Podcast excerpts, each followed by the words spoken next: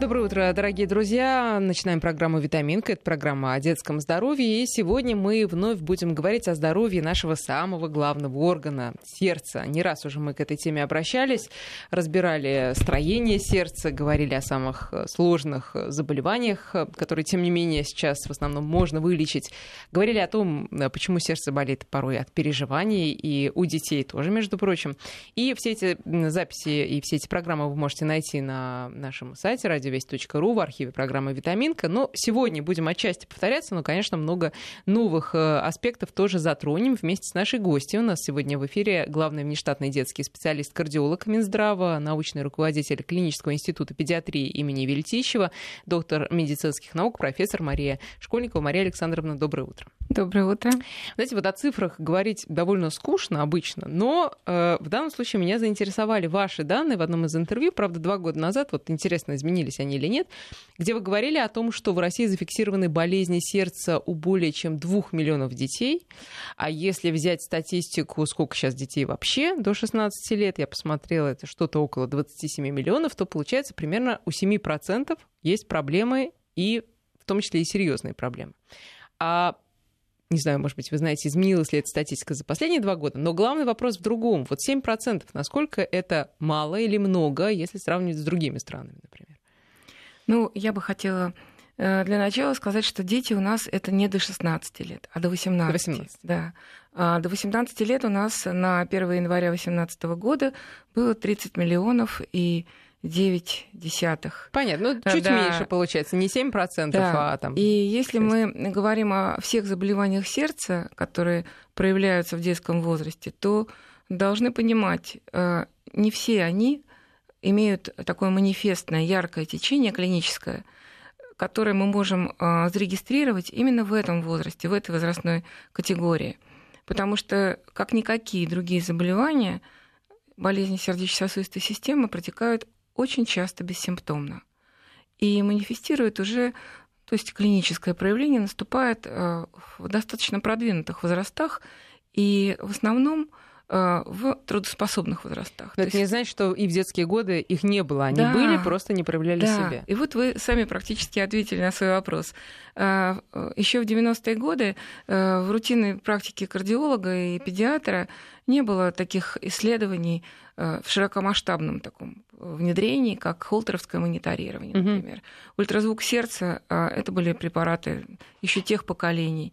И очень многие заболевания, которые текли бессимптомно, просто не выявлялись. Угу. Кроме того, сейчас а, у нас а, беспрецедентно принято решение о том, что на протяжении всей вот этой, всего периода детства ребенку регистрируют и ЭКГ, и эхокардиографию, и это сделано именно для того, чтобы как бы наверстать упущенное, выявить и подготовить ребенка, в том числе к спорту, э, захватив вот эти скрытые формы.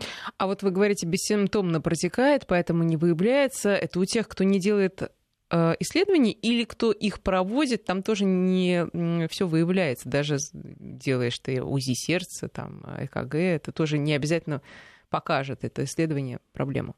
Ну вот всегда хочется ответить максимально точно, но я понимаю нашу аудиторию, которая, может быть, будет не так интересно внедряться в подробности. Угу. Но скажем так, что одна треть заболеваний может быть выявлена э, благодаря клинике. Э, Ребенок потеряет сознание, как проявляется сердечное заболевание. Может быть одышка, могут быть другие признаки недостаточности кровообращения, плохая переносимость э, физических нагрузок. А Еще примерно одну треть можно будет выявить дополнительными методами исследования, которые уже покажут, что что-то не в порядке. Ультразвук сердца, электрокардиограмма. А, и есть еще до 20% а, обычно считается э, в мире, это мировая статистика, заболеваний, которые могут быть выявлены только при помощи а, очень целенаправленных исследований, которым рутинно не подойдет угу. ни педиатр, ни кардиолог, никто. Это генетические исследования, в частности, сюда входят. И э, есть такие заболевания, которые э, могут быть только выявлены при помощи специальных усилий, благодаря интуиции врача, благодаря тому, что накопленный опыт специализированных центров позволяет какую-то нетипичную картину э, заподозрить и направить туда уже усиленную диагностическую, э, так скажем, команду. Понятно, из методов. Но, но в этих случаях родители, они э, хоть что-то замечают, вот э, это что-то, может быть, никто не подумает, что это на самом деле сердце, но как-то ребенок чувствует себя не так, как должен. Ну, я думаю, что мы все равно сейчас должны говорить для родителей о тех заболеваниях, которые уже э, проявляются, и э, попробовать настроить нашу аудиторию на более внимательное отношение к диагностике и профилактике того, что в силах сделать семье угу. и врачу. А вот эти скрытые случаи, это скорее сейчас а, задача для научно-исследовательских групп. И, и они не так часто. Они 20% да, это часто. Да. Это часто. А это часто. Это часто, да. Но э, именно вот э, направление в, в эту сторону исследовательского потенциала позволяет нам э, из этой неизвестной когорты выделять и постепенно приближать к нашему диагностическому нормальному поиску все больше и больше заболеваний и их проявлений, э, делать более явными для нас разными методами исследования. Что касается симптомов, э, конечно, родители очень большую роль играют в диагностике заболеваний сердца. Когда мы анализировали, кто же направляет ребенка к кардиологу в конечном итоге? Основной поток это родители. Угу. И второй поток вот сейчас, благодаря вот этому так называемому скринингу, когда мы делаем профилактические там, предварительные осмотры, и туда включено ЭКГ, например, а, или эхокардиография. Что же видит родитель? А, хороший, внимательный, а, не обязательно даже родители молодые, часто бывают бабушки, дедушки, они замечают, что что-то не так в отношении их предварительного опыта. Например, ребенок играет, и вдруг он присел – или группа осталась бегать, а он подошел и попросил отдыха рядом со своими родителями. Это нетипично. И, как правило, с трех лет уже можно обнаружить это. Ребенок а, может пожаловаться на то, что у него какие-то а, непонятные боли в ногах по вечерам возникают. В ногах? Да, а потому что очень многие заболевания и сердечно-сосудистой системы, они связаны э, с нейрорегуляторными механизмами там, где включена еще и нервная система. Поэтому у детей часто эти заболевания сопровождаются какими-то вегетативными проявлениями. А вегетативные проявления это что? Это плохая переносимость транспорта, э, плохая переносимость душных помещений, э, боли в ногах по вечерам, ночью, боли в животе. Боли или дергаются ноги как-то? Побаливают. Ноги. Побаливают да. Угу. Боли в животе, не связанные с приемом пищи запоры упорные. То есть все касается других органов, казалось бы. Но это вегетатика. И вот в контексте этого вегетативного э, портрета и закрадываются еще некие регуляторные изменения, которые могут проявиться, например, нарушениями сердечного ритма у ребенка. А он никогда на это не пожалуется, потому что взрослый человек, например, перебои в сердце ощущает, а ребенок нет. Эта симптоматика приходит уже с возрастом, скорее всего, старше 40 лет. Или это должен быть такой э, тяжелый приступ э, пароксизмальной тахикардии, который ощутит и ребенок, и взрослый. Но такие э, хронические, например, аритмии, как перебои в виде неочередных сокращений, экстрессистолы, ребенок не ощутит никогда. Но вот эта вегетатика подскажет, а давайте посмотрим. Может быть, еще сделать одно исследование, может быть, промониторить э, этот э, сердечный ритм, потому что вообще сердечный ритм – это уникальный совершенно индикатор. 24 часа. Какой еще показатель мы пишем и регистрируем 24 часа в сутки? Никакой. Для того, чтобы э, судить о многих процессах, нужно понимать, что они там, например, имеют определенные циклы. И вот 24 часа это циркадный цикл, от там, утра до утра или mm-hmm. от вечера до вечера, который позволяет нам а, захватить все формы активности человека, э, его реагирование на различные ситуации, на стрессы, на его отдых, его восстановление, в конце концов, приходит ли он к норме или нет. Поэтому мы очень любим этот метод. Не только потому, что он дает нам представление э, механически о том, что происходит э, с ритмом сердца и с различными там метаболическими процессами в миокарде, но мы также еще и понимаем, э, насколько нейровегетативная ситуация комфортна для развития ребенка. Поэтому... Вы, да, угу. вы, вы перечислили такое количество симптомов, связанных с другими органами и проявлениями, что мне кажется, легче действительно пойти, записаться на ЭКГ и УЗИ сердца, сделать и забыть. а, и не думать, что живот болит, и там ноги болят, и еще что-то болит именно из-за сердца. Легче, мне кажется, провериться и эту тему закрыть. Но, Но сейчас э, у нас э, на первом году жизни делается ЭКГ обязательно, э, дальше в 6 лет, в 15 лет и в 17 лет. Это достаточно большие вложения, которые государство решило сделать, причем не под давлением как бы специалистов, а под давлением обстоятельств потому что тут и обследование ребенка при решении вопроса о его пригодности к службе в армии, тут и э, решение вопроса о том, в какой группе э, физкультуры угу. он будет в школе заниматься, и на первом году жизни не пропустить бы что-то. Да. Вот. Но есть еще очень хороший метод, который, к сожалению, у нас пока недостаточно хорошо работает. Это пренатальная диагностика, когда на ультразвуке надо увидеть хотя бы четыре камеры и два крупных сосуда, чтобы понять, правильно ли сложено сердце. И вот ранняя пренатальная диагностика, э, ей вообще учить довольно долго специалиста, чтобы он адекватно современным требованиям... Врача УЗИ. Да, но если это будет сделано оптимально, то ультразвук потом не нужен с целью профилактики. Дальше ультразвук будет нужен только с целью выявления каких-то острых миокардитов или там э, тяжелых каких-то заболеваний, которые То есть а вы хотите сказать, профилактически что мы, нет. Мы проверили сердце ребенка, когда он еще находился в утробе, и поэтому что? Э, даже если там выявлены какие-то проблемы, мы не можем это в пренатальном периоде, естественно, исправить. Тогда мы что делаем? А, в зависимости от того, что мы выявили. Если мы выявили порог сердца врожденный, то мы должны готовиться к приему этого ребенка, этого малыша в специальном родильном доме.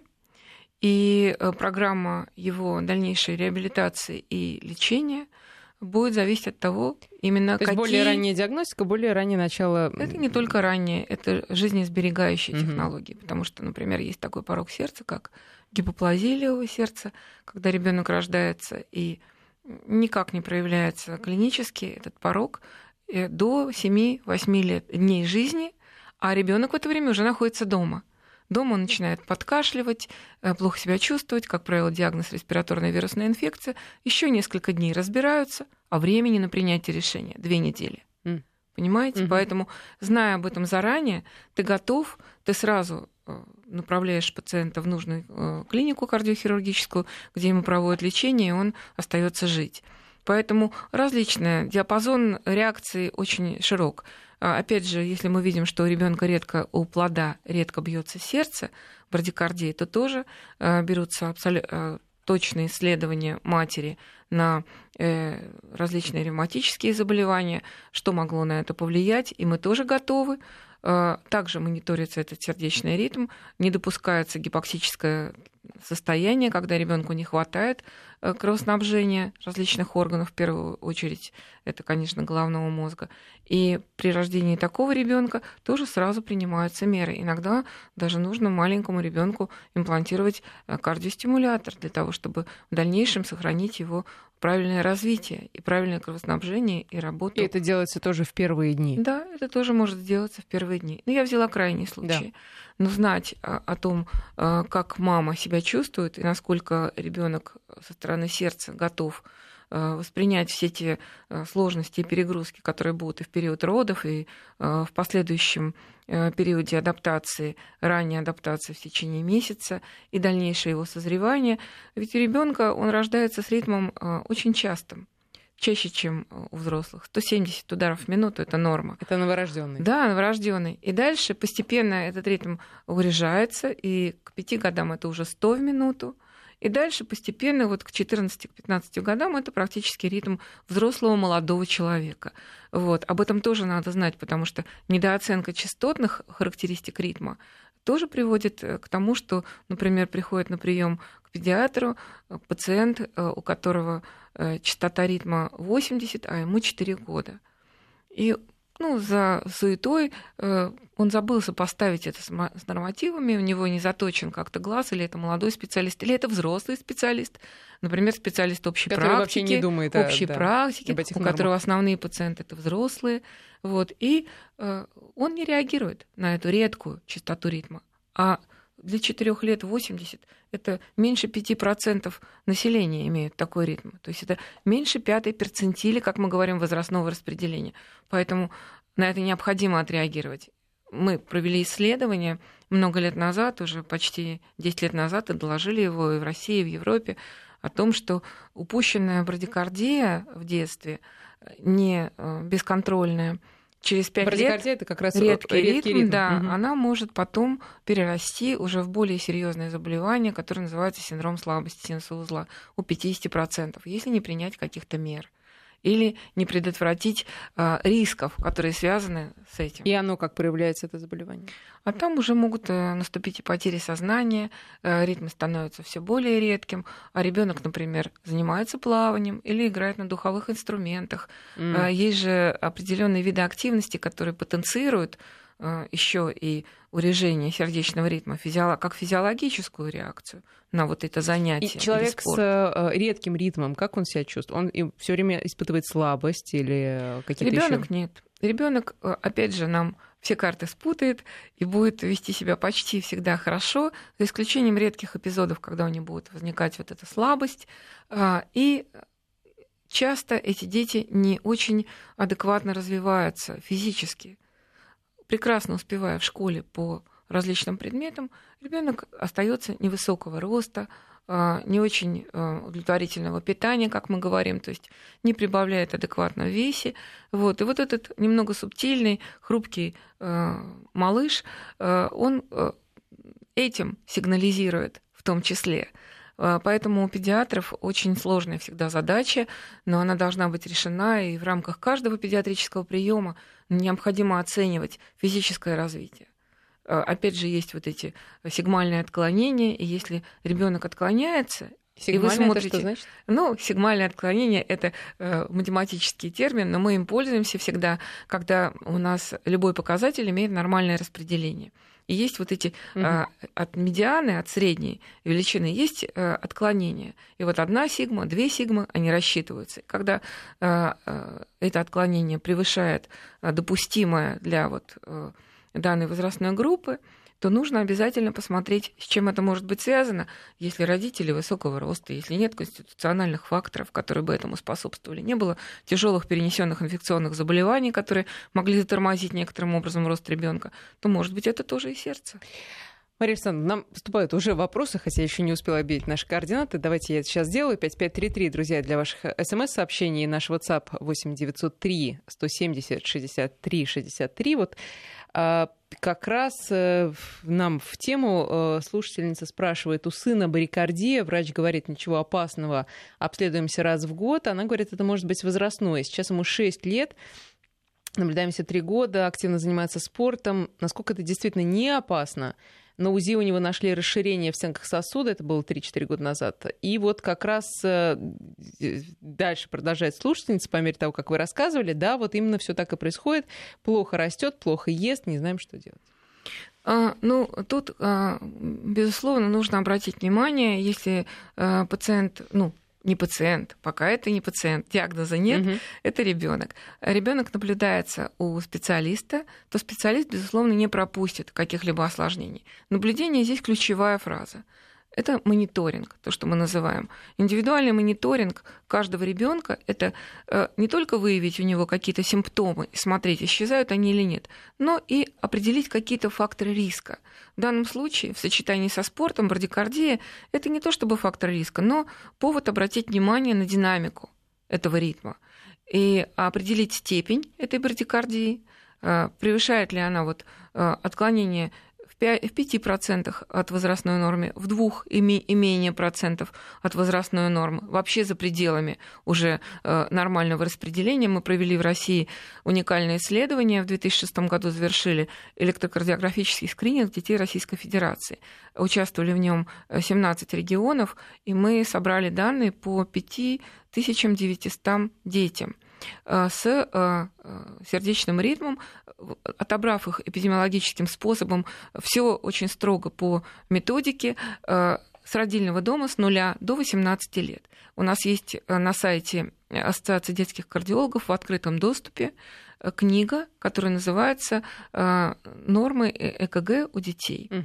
И можно на этом сайте, который cardiorus.ru, определить или набрать просто Ассоциация детских кардиологов России – Э, и э, найти там в литературе ссылочку и посмотреть, как каждому врачу, каждому родителю можно посмотреть, какой норме соответствует э, ритм данного ребенка в данном возрасте.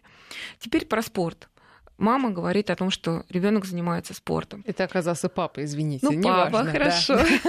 Это тем более э, очень, очень понятно, потому что все родители, особенно отцы, хотят, чтобы дети выросли мальчики сильными. Футбол, как правило, если это папа. Я могу ошибиться. Вот. Э, нужно э, посмотреть, связано ли это со спортом. Есть такой показатель количества тренировочных часов. Исследования международные показали, что риски, связанные со спортом, они появляются, как правило, когда количество тренировочных часов превышает 4,5 тысячи.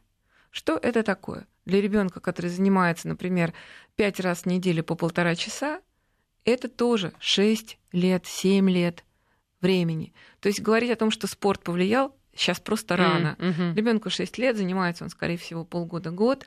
Вот. Но обратить внимание, опять же, на ритм необходимо. Нужно поставить этого ребенка на мониторное наблюдение и вероятно, все-таки провести холтеровское мониторирование ЭКГ. Вы сейчас говорите именно про барикар... э, бари... брадикардию. Б- брадикардию да, или э, это и другие заболевания тоже сюда относятся, что надо ну, много кажд... лет должно пройти? Каждый раз... Э, нет, сейчас я говорю именно про сердечный ритм. Угу. Э, есть заболевания, которые... Недавно мы разбирали случай, когда заболевание вообще развелось очень мгновенно, и э, в на первом этапе оказания медицинской помощи в поликлинике не распознали это заболевание.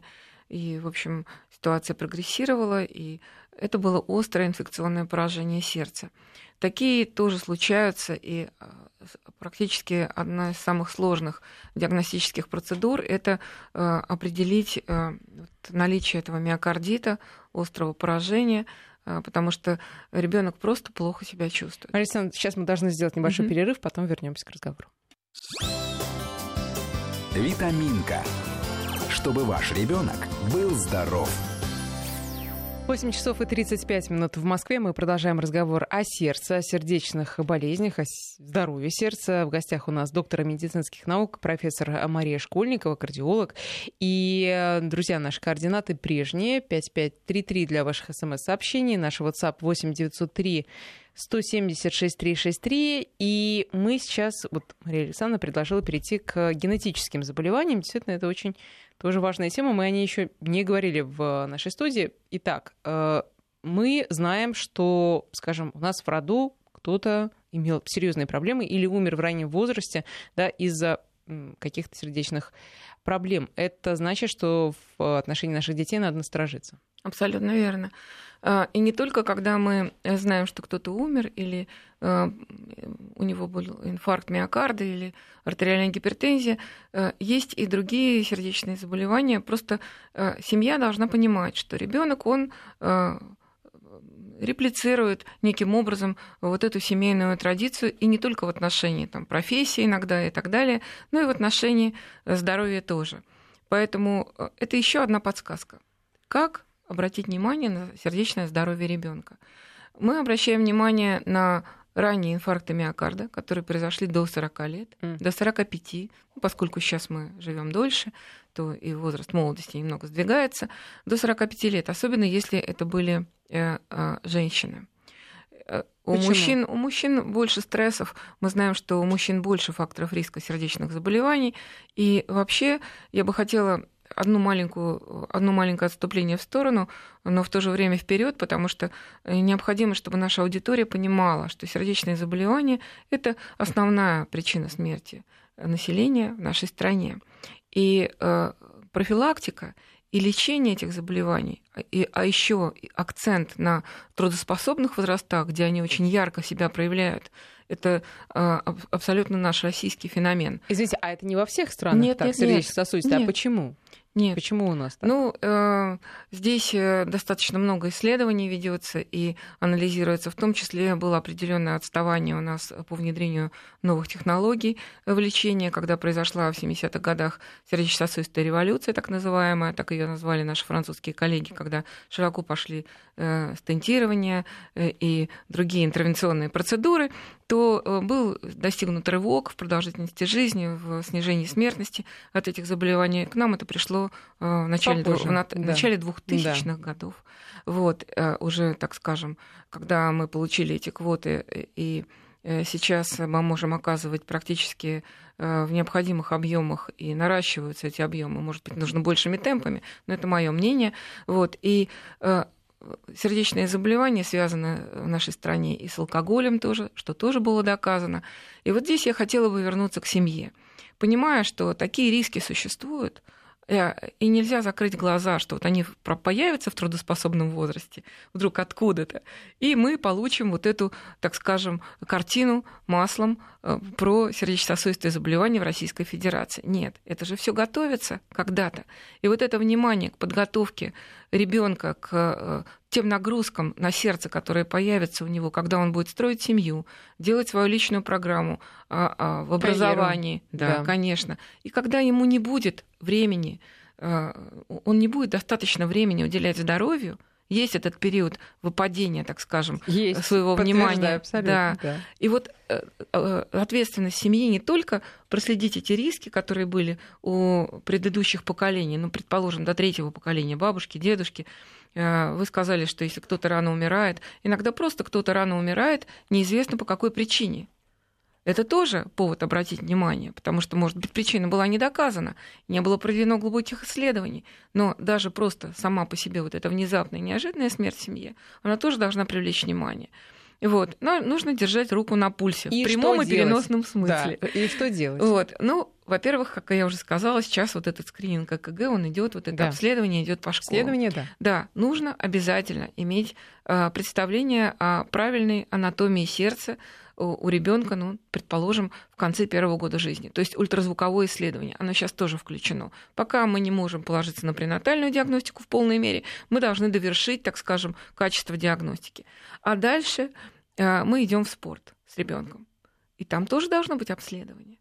Нельзя просто прийти и сказать, он ничем не болеет, вот вам анализы крови, мочи, о чем они говорят в отношении сердца, ни о чем. Значит, соответственно, мы повторим некие исследования. Конечно, э, тут важна специализация и э, наметанный глаз специалиста. Поэтому родители и должны быть в подспорье к не специалисту, так скажем, к педиатру, который не очень, может быть, э, владеет всей кардиологической палитрой диагностической. Вот тут приходит вот эта внимательность и наблюдение за одышкой во время нагрузки, за некими изменениями окраски кожных покровов, когда сильная нагрузка, плохая переносимость этих нагрузок. Ребенок начал заниматься спортом и вдруг пожаловался. Ой, вот я бежал кросс, у меня перед этим было некое какое-то типа э, частого биения сердца. Если какая-то жалоба связана с нагрузкой в отношении там, либо там, головокружения, либо сердцебиения, либо какая-то усталость, она всегда должна привлечь внимание, потому что нагрузка — это ежедневный тест. Она должна хорошо переноситься маленьким ребенком, да и подросткам и так далее. Ну вот э, вы э, упоминали спорт и даже игру на духовых инструментах. Можно ли сделать в спорте тоже некую дифференциацию? Я не про шахматы сейчас говорю, а про действительно спорт, что вот э, детям, ну, в общем, так скажем, да, у которых есть проблемы с сердцем, вот такой-то и такой-то спорт никогда, а такой-то и такой-то можно попробовать, ну, постепенно в него входя. Да, безусловно. Есть классификация видов спорта относительно э, нагрузки э, на сердце в первую очередь. И это такая сетка там 3 э, на 3, где по трем там, этапам э, по мере нарастания динамические нагрузки и статические нагрузки. Mm-hmm. Вот. И есть э, спортивные, так скажем, занятия, которые в себе аккумулируют и максимум такой нагрузки динамической и статической нагрузки есть такие виды спорта, они наиболее тяжелые для сердца. Вот. Ну, и, какие это, например? Ну, например... А, водное это... поло, например, это очень тяжелый да, вид спорта. это правда, это так, да, водное поло, велосипедный спорт, кроссы, конькобежный спорт тоже. И я бы сейчас не хотела нашу аудиторию немного настораживать, угу. но для каждого ребенка, в общем, конечно, свой спорт. если спорт выбирать с умом, точно так же, как и э, занятие музыкой, например, да. У меня был ребенок, э, к сожалению, не хочу пугать нашу аудиторию, но он пришел, э, это был подросток, 16-летний, очень хороший парень, который к сожалению, вот он шел на имплантацию кардиостимулятора, у него были какие-то наследственные предрасположенности вот к формированию такого, такого нарушения ритма. Но он к тому же еще занимался плаванием, Э, которое действительно потенцирует еще и урежение ритма. И он э, играл на духовом инструменте. И когда я сказала, а что бы ты хотел вот, заниматься, каким бы спортом ты хотел? Он говорит, я не хотел никогда заниматься с плаванием, я хотел баскетболом. Я говорю, каким музыкальным инструментом ты бы хотел заниматься, вот если бы там не родители, потому что там папа играл на трубе. Он говорит, я бы хотел на фортепиано. И потом, когда он вышел из кабинета и сказал родителям, понимаете, он правильно выбрал, он интуитивно шел в правильную сторону. ну, я не к тому, что нужно, конечно, прислушиваться к этому. Это как казуистику я привела. Я хочу сказать, что нужно просто прислушиваться ко всему прислушиваться к специалисту, к своей собственной интуиции, к своему ребенку. То есть, если ребенок говорит, что я не хочу там э, плавать, это дело порой не в лени. Не... Именно. Да. Именно. А в его физических Именно. ощущениях. Он не может это вербально словесно э, полностью описать, и, но иногда детям не нравится именно потому, что они не могут. Им тяжело просто. Им тяжело, они не могут соответствовать. Его это тоже напрягает, раздражает, что другие могут там проплыть э, там, эти 500 метров там, без одышки, а ему тяжело, а он старается. И еще надо понимать, что спорт, конечно, он закаляет характер ребенка. И это главное, для чего мы отдаем ребенка в спорт. Мы хотим, э, чтобы он научился работать в команде, чтобы он научился быть ответственным, и чтобы он э, научился противостоять различным факторам риска. Но мы понимаем, что если спорт, например, командный, ребенок никогда не выйдет и не скажет, я плохо себя чувствую. Он в команде, мы же этого добиваемся. И, например, играя в футбол или там э, водное поло, даже почувствовав себя плохо, он доведет игру до конца. Поэтому, безусловно, вот этот э, скрининг перед занятиями и обращать внимание на тренировки. И, конечно, иногда родители обследуют детей, которые занимаются спортом, в такой спокойный период, когда, угу. например, не было тренировок ни вчера, ни позавчера, а лучше наоборот идти после тренировки. Потому что тут ты и выявишь, если что-то было. Все проблемы. Да? Мария Александровна, у нас э, много вопросов пришло. Давайте начнем вот с какого утолщения задней стенки левого желудочка опасно ли это? А, вырванное из контекста вот только, это, а, а, только этот один параметр нам, скорее всего, ни о чем не даст э, ничего не скажет. Но если это, опять же, сопровождается какими-то симптомами, или на ультразвуке мы видим, что это не только утолщение, но и, предположим, некомпактность, то есть неравномерность то толщин в этой зоне, то я бы рекомендовала в данном случае сделать МРТ сердца. Следующий вопрос. Насколько серьезный диагноз ранняя реполяризация желудочка? Сыну 23 года. Диагноз поставили 3 года назад. А, синдром ранней реполяризации – это электрокардиографический феномен. А что такое вообще? А, ну, э, это некий подъем а, точки э, перехода желудочковой реполяризации в реполяризацию восстановительную на электрокардиограмме, это чисто формальное отношение вот к, к, некому, к некой волне на ЭКГ. Но в этом синдроме есть как абсолютно благоприятные, совершенно э, ну, такой, что называется, фенотип, который ни, ни о чем не говорит. Так и есть некая группа риска.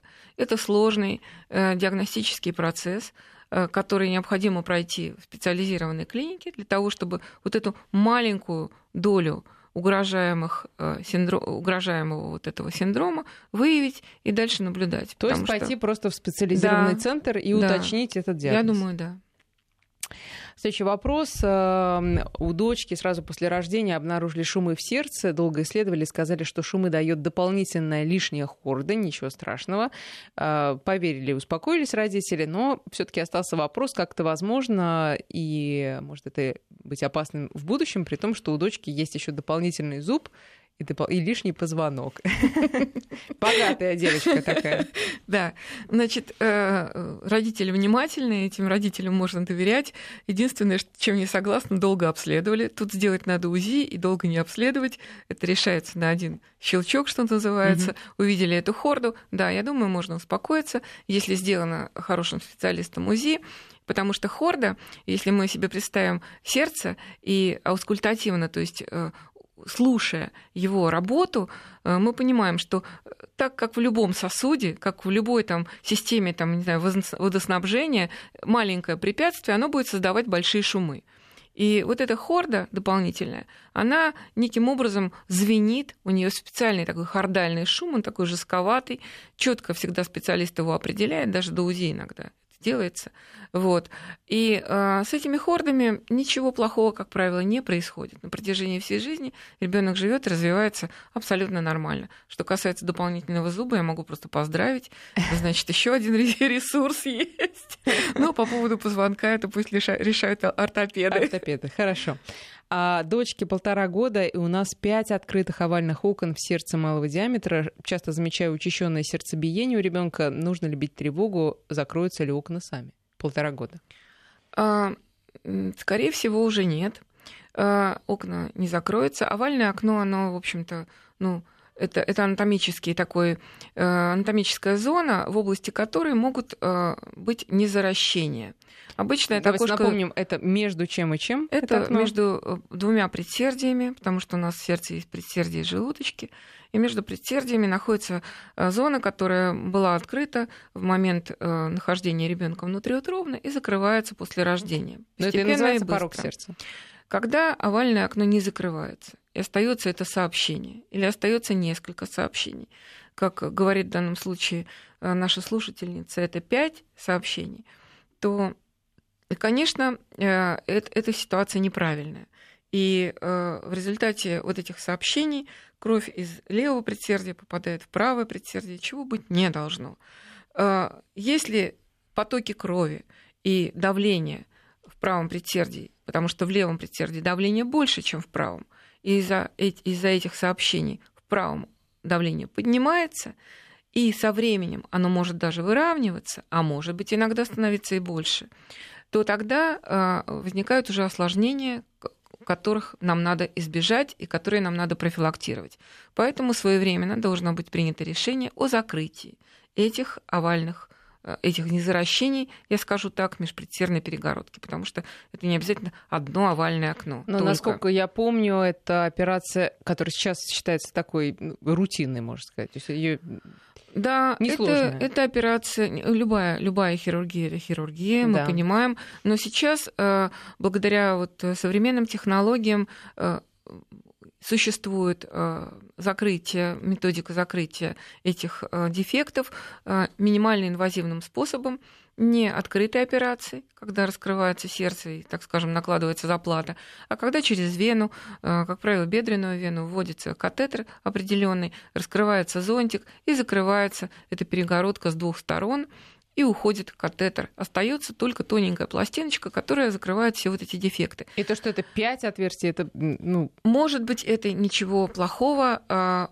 но нужно обязательно иметь хорошую ультразвуковую диагностику а, на аппаратах последнего поколения, которая покажет, существует ли, есть ли критерии, для, потому что надо же зацепиться этой а, заплаточкой, которая вводится внутри через катетер.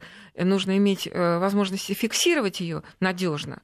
Вот. И вот эти критерии нам скажет врач ультразвуковой диагностики. Торопиться, может быть, и не стоит. Нужно делать периодически ультразвуковое исследование и смотреть, есть ли сброс Обычно это называется таким словом сброс. То есть есть ли на этих э, отверстиях потоки, которые э, формируют будущие неприятности. Вот. И своевременно закрыть их. Следующий вопрос. У сына 11 лет пульс в спокойном состоянии 95-97 ударов. Это норма или нет? Нет. Это уже... В 11 лет какая должна быть? В 11 лет уже к 80 э, ударам в минуту мы должны да, подойти. И э, если э, все время пульс 95, это говорит о том, что нужно исследовать, опять же, причину этой тахикардии. Мы перед этим с вами говорили о брадикардии. В данном случае это тахи. усиленный, учащенный сердечный ритм, в результате может быть того, что ребенок во время съема ЭКГ излишне нервничает. Да и он просто подходит к этой методике и к этому исследованию как к некому испытанию. Бывает. Нужно его успокоить, он должен полежать побольше. А проще, опять-таки, записаться на холтеровское мониторирование и посмотреть, что когда ребенка никто не отвлекает ни на какие исследования, что у него в это время с ритмом. И если ночью он хороший, а это только реактивное состояние, ну, может быть, тогда поработать с психологом. Подождите, а почему нельзя просто пульс пощупать э, в спокойном состоянии? Можно пощупать пульс, но э, существует даже при измерении артериального давления в домашних условиях существует правило. Мы не берем первое измерение, мы берем второе. Потому что первое измерение, ну, в клинике это называется эффектом белого халата. Любое исследование человека человека напрягает. И что бы вы ни делали, он реагирует в первую очередь сердечным ритмом. Поэтому, э, особенно, знаете, э, все дети очень фиксированы, в том числе и на сердце. Нельзя их фиксировать, их внимание если показано нами уже в исследованиях, что когда у бабушки болит сердце, она жалуется и все время пьет волокордин, то маленькая девочка пяти лет может прийти и сказать, у меня болит сердце. И ты сразу спросишь, а у тебя есть бабушка? Да, у нее болит, да, и у нее болит сердце. И тогда ты понимаешь, что нужно разделить на 4 на 5. А, кстати говоря, а, по поводу лекарств. Вот я хотела спросить, если ребенок вдруг жалуется на резкую боль в сердце, а возраст у него, ну, достаточно уже сознательный, ну, например, 7 лет, мы можем ему в качестве скоропомощной меры дать тот же волокордин Нет, или что? А не что можем. можем? А, а, у детей сердце болит как, как орган, но это крайне редко. Это тяжелое должно быть для этого заболевание. Как правило, это психосоматика, угу. или, как я вот сейчас сказала, да. ориентация на старшего в семье, э, или какой-то невротическая реакция, которой ребенок пытается исправить ситуацию. Иногда манипулирует, что тоже нельзя исключать. Поэтому э, какие-то успокоительные, там, я не знаю, может быть, валерьянку и можно дать в данном случае, но э, бежать к каким-то препаратам сердечным, ну, сердечным ну, точно не стоит. Точно не стоит. Да. А еще вопрос от слушателя. Ватерполист, 13 лет, повышенное давление, кровь носом идет иногда на тренировках, ЭКГ, эхо проходит, холтер нормально, велосипед прошел, нагрузки держит. Это возрастное? Ну, э, тут, тут много э, замешано вопросов. Носовые кровотечения. Носовые кровотечения – это э, в том числе и, может быть, оториноларингологическая проблема. Mm-hmm которая, э, так скажем, связана с определенными там э, расширениями сосудов в области носовой перегородки или в каких-то пазухах, и надо посмотреть при подъеме давления, какой сосуд не выдерживает, я бы показалась хорошему лору и провела эндоскопическое исследование. Что касается подъемов давления, то его надо контролировать просто.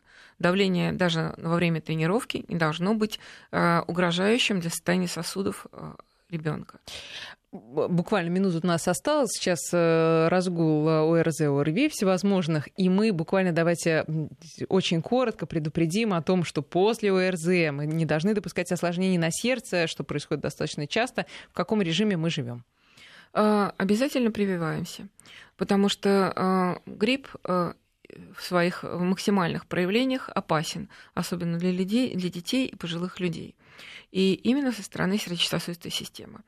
И э, кроме прививок, мы должны понимать, что слизистая носа очень восприимчива. Особенно, когда ребенок начинает чихать или э, у него корочки в носу образуются, нужно эту слизистую смягчать, потому что именно через эту слизистую попадает инфекция. Мария Инфекцию к сожалению, у нас не пускать больного в школу. Не пускаем больного в школу, и потом даем ему здоровья. отдых да, от физкультуры. Действительно, будьте здоровы, берегите детей, и их сердца тоже берегите, да и свои, собственно, тоже. Спасибо большое. Профессор Мария Школьникова была у нас сегодня в гостях.